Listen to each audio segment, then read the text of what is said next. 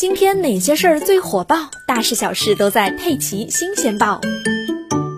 最近，杭州余杭三院的产房内来了一位五十一岁的高龄产妇周女士，她顺利的生下了一对龙凤胎。周女士和丈夫非常开心，欣喜之情溢于言表。周女士也是余杭三院建院七十年以来年龄最大的产妇，大家都很好奇，为什么周女士这样一个年龄还要再去生二胎呢？周女士说啊，她已经有一个二十四岁的女儿了，但是近两年随着女儿外出工作，原本热热闹闹的家变得越来越冷清，加上自己和丈夫又非常喜欢孩子，因此生二胎的想法在他们的心里越来越强烈。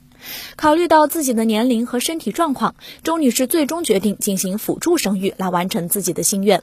在做好充足的孕前准备之后，周女士在上海进行了试管婴儿移植。非常幸运的是，周女士移植囊胚一次就成功了。不过啊，因为是高龄产妇又是辅助生育，所以她孕期承担的风险自然比其他孕产妇要高得多。余杭三院的专家也是一直细心呵护，整个孕期周女士都没有发生任何产科并发症以及合并症，胎儿的各项发育指标也都在正常范围。当天怀孕三十五周加的周女士突然见红了，被丈夫紧急的送到医院急诊。考虑到新生儿早产，医生当机立断，立刻联系相关科室为周女士实施急诊剖产手术。手术非常的成功，周女士顺利生下了一对龙凤胎。